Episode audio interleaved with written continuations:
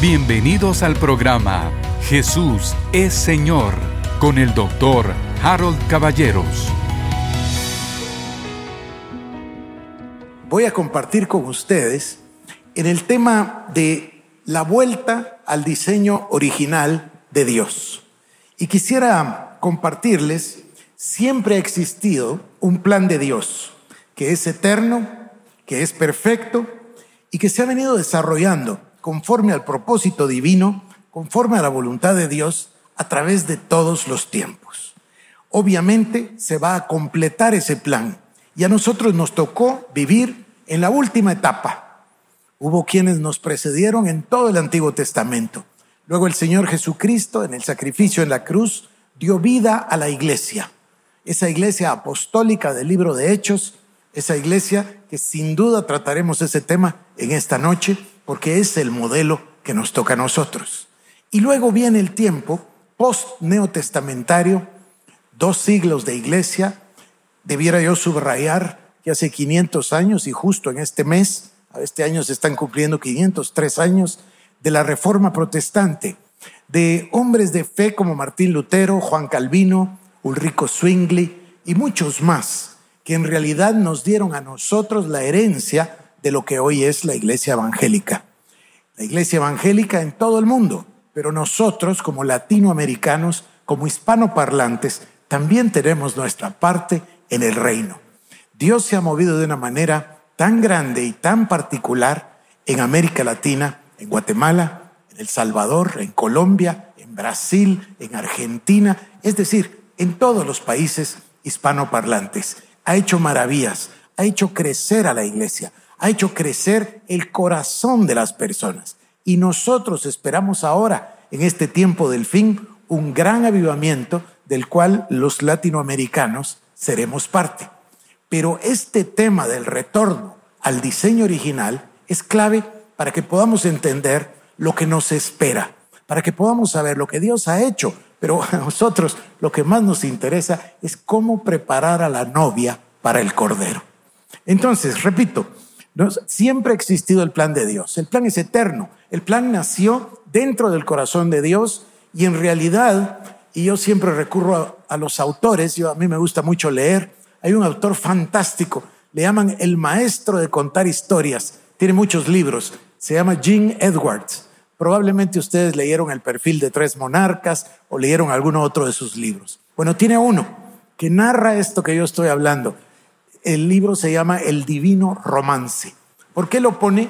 Bueno, y así es en realidad, como la idea de Dios de crear compañía para Él. Un acto de amor, un Dios que lo llena todo en todo, que no tiene necesidad de nada, pero que dispone crear una novia para compartir la eternidad con ella. Es una historia de amor. Ese es el plan eterno de Dios. Esa es la maravilla de la que Él nos da participación. Es una cosa extraordinaria. Pero yo les decía, el plan de Dios, que es eterno, ese plan de amor, se ha venido desarrollando a través del Antiguo Testamento, a través del Nuevo Testamento, y va a encontrar su plenitud, va a encontrar su realización absoluta, su realización total en los tiempos que vienen. Y muchos de nosotros estamos pensando que los tiempos que tenemos por delante ya son muy cortos. Las señales son apabullantes. Dios va un día a completar su plan cuando envuelva los cielos como si se tratara de un cuaderno, dice Isaías 34:4.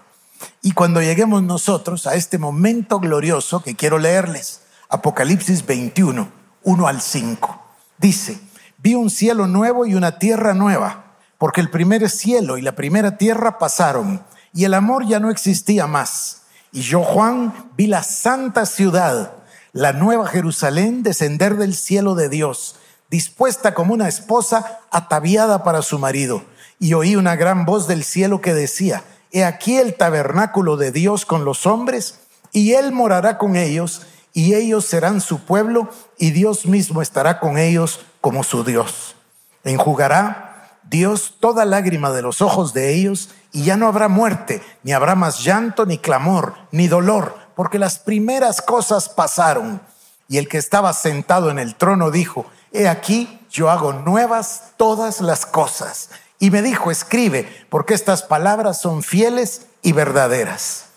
Como en una película, o como en un libro, o en una serie de televisión, lo mejor se guarda para el final. El final se reserva para el momento cumbre. Todos estamos esperando el desenlace. Bueno, Dios mismo lo hizo de esa manera y vamos a ver el desenlace glorioso de toda la historia. Así lo dispuso el Señor y así le dio Dios la revelación a Jesucristo. Yo le voy a leer ahora Apocalipsis 22, 1 al 5. Después me mostró un río limpio de agua de vida, resplandeciente como cristal, que salía del trono de Dios y del Cordero.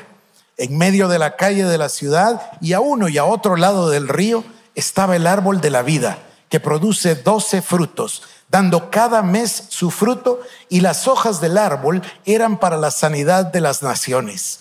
Y no habrá más maldición, y el trono de Dios y del Cordero estará en ella y sus siervos le servirán y verán su rostro y su nombre estará en sus frentes. No habrá ahí más noche y no tienen necesidad de luz de lámpara ni de luz del sol, porque Dios el Señor los iluminará y reinarán por los siglos de los siglos. El plan de Dios ha sido dado a conocer, ha sido dado a conocer a los hombres de diversas maneras, de diversas formas, de diversos tiempos. Dios ha usado señales, Dios ha dado palabra, Dios ha ungido profetas y por supuesto Jesucristo mismo nos ha revelado ese plan. Yo quiero mostrarles a ustedes cuatro ejemplos del plan y voy a hablar del pasado para luego dirigirme al futuro. Voy a mostrarles el primero. Esto me impresiona muchísimo. Cuando Dios invita a Moisés al monte y Moisés sube al monte para encontrarse con Dios, el Señor pasa, deja que pasen 40 días ahí Moisés. Dice la palabra que el rostro le resplandecía y la gente estaba asustada cuando él regresó por la presencia de Dios y el reflejo de Dios en su rostro. Pero Dios le dio instrucciones y le mostró un plan. Y eso es lo que yo quiero enfatizar. Hechos 7:44 dice, tuvieron nuestros padres el tabernáculo del testimonio en el desierto, como había ordenado Dios cuando dijo a Moisés, que lo hiciese conforme al modelo que había visto. Dios le enseñó un modelo. Pero yo insisto en este tema, no me refiero a un modelo como nosotros que decimos un modelo a escala y podemos armar un avión a escala o podemos hacer un edificio a escala. No, no, no, no, no. Lo que Dios le enseñó fue el modelo del reino, el modelo del plan de Dios. Éxodo 26, 30 dice, alzarás, Dios le dice a Moisés, alzarás el tabernáculo conforme al modelo que te fue mostrado en el monte.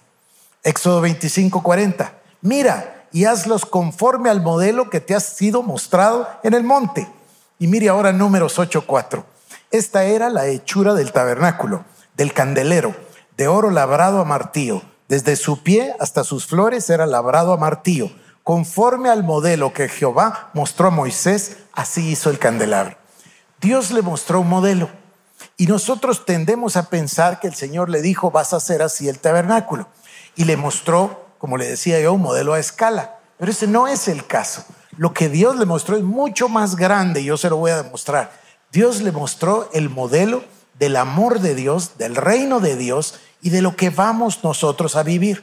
Él comprendió perfectamente el tema, bajó y Dios le dio detalles. Y entonces hizo el tabernáculo de reunión tal y como Dios lo dijo. Tiene su atrio, su lugar santo y por supuesto el lugar santísimo.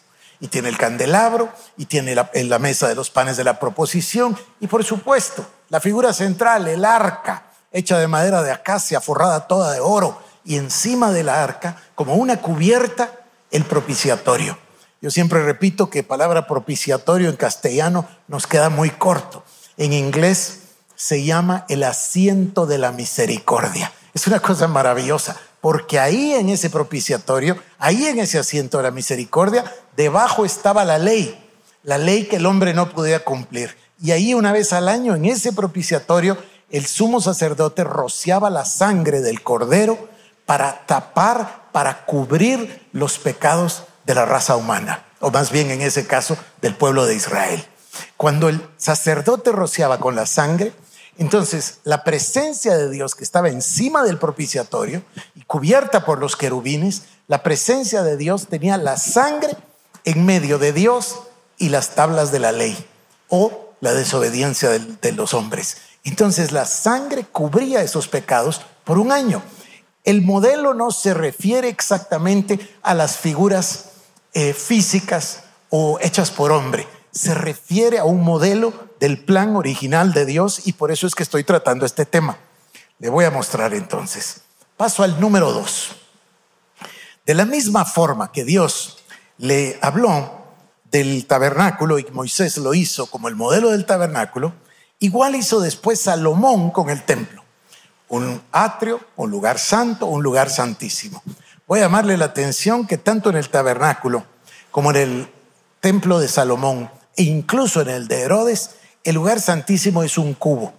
Tiene la misma medida de ancho que de largo que de alto. Es un cubo. Igual va a ser la nueva Jerusalén, como dice el libro de Apocalipsis, un cubo. Eso es lo que Dios escogió y así es. Ahora le voy a mostrar. Ezequiel 43, 10 al 12, que me impresiona tanto. A ver, le hago una introducción. En los tres capítulos anteriores del libro de Ezequiel, 40, 41 y 42, en los tres capítulos se describe el templo, pero con, con gran detalle, con tanto detalle que uno se queda confundido de cuál era la cámara de esto y cuál era del otro y cuál era la medida del atrio, porque da tantos detalles, describe perfectamente y mide el templo. Allá atrás se recuerda, dejamos el tabernáculo, ahora estamos hablando del templo. Y Dios le dice a Ezequiel en el capítulo 43, versos 10, 11 y 12, tu hijo de hombre muestra a la casa de Israel esta casa y avergüéncense de sus pecados y midan el diseño de ella. Y si se avergonzaren de todo lo que han hecho, hazles entender el diseño de la casa. Oigan esto, si se avergonzaren de todo lo que han hecho, hazles entender el diseño de la casa, su disposición, sus salidas y sus entradas, y todas sus formas y todas sus descripciones, y todas sus configuraciones. Y ahora escuche, y todas sus leyes, y descríbelo delante de sus ojos para que guarden toda su forma y todas sus reglas, y las pongan por obra. Aquí entendería uno que ya nos confundimos. Estábamos hablando de un edificio, estábamos hablando de entradas y salidas, estábamos hablando del diseño, la disposición, las formas, descripciones, pero de repente cambia el tema y dice, y todas sus leyes. Y luego dice, descríbelo delante de sus ojos para que guarden toda su forma y todas sus reglas. Nos impresiona. Y para que las pongan por obra.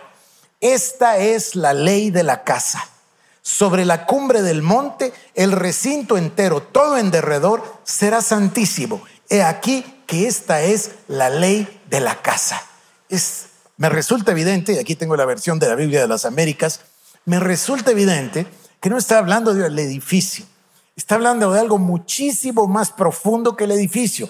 Por eso yo le decía que el modelo que Dios le enseñó a Moisés en el monte no era solo de un edificio, es el modelo de un comportamiento, es el modelo de una vida, pero sobre todo es el modelo del deseo de Dios, del plan o, como le dicen ustedes, del diseño original de Dios.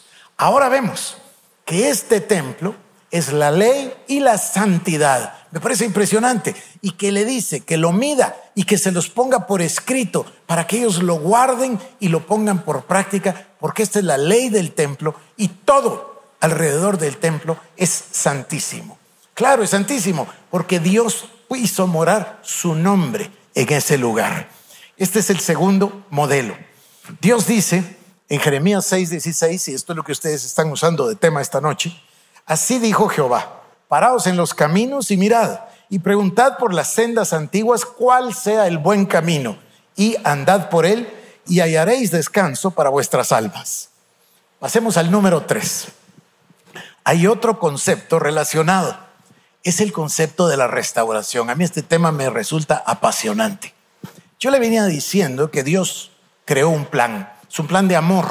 En realidad es un romance, es una cosa maravillosa que Dios haya querido crear al ser humano y Dios mismo se haya encarnado y venido a la tierra a morir en una cruz para salvarnos, para darnos de su propia vida, para restaurarnos, para quitarnos el pecado y para convertirnos en una nueva creación, en una nueva criatura, en la novia y la futura esposa del Cordero, para que reine con Él por los siglos de los siglos. A mí, esto, a mí eso me, me conmueve, me parece extraordinario. Pero dentro de esos temas, venimos tratando de primero el tabernáculo, después el templo, ahora llegamos al concepto del libro de Hechos, capítulo 3, versos 19 al 21. Y dice, así que, arrepentíos y convertíos, para que sean borrados vuestros pecados, para que vengan de la presencia del Señor tiempos de refrigerio y Él envía a Jesucristo que os fue antes anunciado, a quien de cierto es necesario que el cielo reciba hasta los tiempos de la restauración de todas las cosas, hasta los tiempos de restauración de todas las cosas de que habló Dios por boca de sus santos profetas desde tiempo antiguo. Eso es lo que se viene para nosotros. Tenemos que estar atentos de que el plan de Dios, que Dios le mostró a Moisés en el monte, el plan de Dios que Dios le mostró en el templo, a Ezequiel, es el mismo plan que le enseñó la iglesia. Y es el plan que va a venir ahora. Es lo que nos toca. Un hermano me hacía una pregunta hace un momento, ¿qué es lo que toca? Esto es justamente lo que toca. Va a venir el tiempo de restauración de todas las cosas. Pero claro, hay unos requisitos previos. Esta no es una promesa incondicional, sino al contrario, eh, tiene condiciones. Dice, arrepentíos y convertíos para que sean borrados vuestros pecados, para que vengan de la presencia del Señor tiempos de refrigerio. Todos estamos anhelando un avivamiento, todos. Nuestra alma tiene sed de ver a Dios obrando en todo el mundo hispanoparlante, en toda la tierra, por supuesto. Y dice, para que vengan de la presencia del Señor tiempos de refrigerio, y entonces Él envía a Jesucristo, que os fue antes anunciado, a quien de cierto es necesario que el cielo reciba hasta los tiempos de la restauración de todas las cosas de las que habló Dios por boca de sus santos profetas que han sido desde tiempo antiguo. Ese plan de Dios que comienza no en Génesis, el plan comienza antes de Génesis. Para nosotros el tiempo, este, este paréntesis que se llama tiempo, para nosotros da inicio en Génesis 1.1, en el principio Dios. Pero antes de ese principio, el Olam, el eterno, Dios era todo en todo. Entonces, él decide crear este plan. Yo por muchos años pensé que ese plan era una línea continua. Después me, tardé muchos años en darme cuenta que nunca fue una línea, es un círculo perfecto, es un círculo que Dios hizo avanzar y que va a terminar en el mismo lugar donde comenzó. Cuando se dé la restauración de todas las cosas, todo volverá al mismo estado como cuando Adán vivía en el jardín. ¿Por qué? Porque es el plan de Dios. Y luego Dios descenderá, descenderá la nueva Jerusalén y Dios estará. No habrá necesidad de sol, dice la palabra, porque el Señor es la luz. Bueno, eso es maravilloso. Pero entonces déjeme continuar. Hay un tiempo de restauración de todas las cosas y eso viene después del arrepentimiento y después de convertirnos. Es este pasaje de Hechos 3, 19, 20 y 21 es muy similar al de Segunda Crónicas 7, 14. Usted los puede reunir y se va a dar cuenta que el patrón es el mismo. El ser humano se arrepiente, el ser humano se convierte, el ser humano se aparta de sus malos caminos. Y entonces, dicen crónicas, Dios oirá desde los cielos y sanará su tierra. Es lo mismo, vendrán de la presencia del Señor tiempos de refrigerio. Y después de ese tiempo de refrigerio, vendrá el tiempo de restauración de todas las cosas, dice. Y eso es lo que a mí me emociona. Eso es lo que viene para la iglesia. Número cuatro, la palabra profética. Miren, yo quiero compartir con ustedes una palabra que Dios puso en mi corazón. Ya lo dije y lo voy a repetir. Cuando a mí el pastor Cristian me habló, me contó de qué se trataba, yo dispuse mi corazón para buscar al Señor. No estaba yo en ese momento eh, todavía entendido del pasaje de Jeremías 6:16, pero empecé yo con el tema de volver al diseño original. Y para mí el diseño original es el diseño de Dios en el jardín, es el diseño de Dios en el tabernáculo, es el diseño de Dios en el templo y por supuesto es el diseño de Dios en la iglesia del libro de Hechos de los Apóstoles. Eso para nosotros es básico, para nosotros es fundamental. Si queremos regresar a las sendas antiguas, si queremos regresar al diseño original, Pues lo tenemos clarísimo. Ahí están los capítulos en el libro de Hechos de los Apóstoles y todo comienza con el Espíritu Santo. Entonces, yo le clamé a Dios y le pedí una palabra profética y me dijo el Señor que está levantando, y ustedes son parte de eso, una nueva generación. Es una nueva generación profética que busca complacer a Dios. Y mire que no es tan fácil ese término, parece que fuera muy fácil. Pero si usted busca en toda la Biblia, solo hay un hombre que le complació y es Jesucristo. En realidad dos con Enoch, ¿verdad? Enoch le agradó a Dios. Pero solo hay uno que cumplió la voluntad de Dios y se llama Jesucristo. Entonces no es tan fácil eso de complacer a Dios en todas las cosas.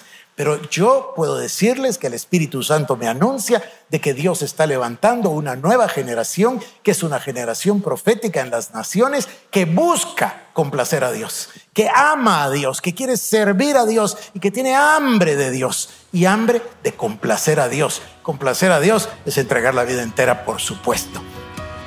Esto fue el programa Jesús es Señor con el doctor Harold Caballeros. Si quieres más información, búscanos en nuestras redes sociales como Iglesia El Shaddai Guatemala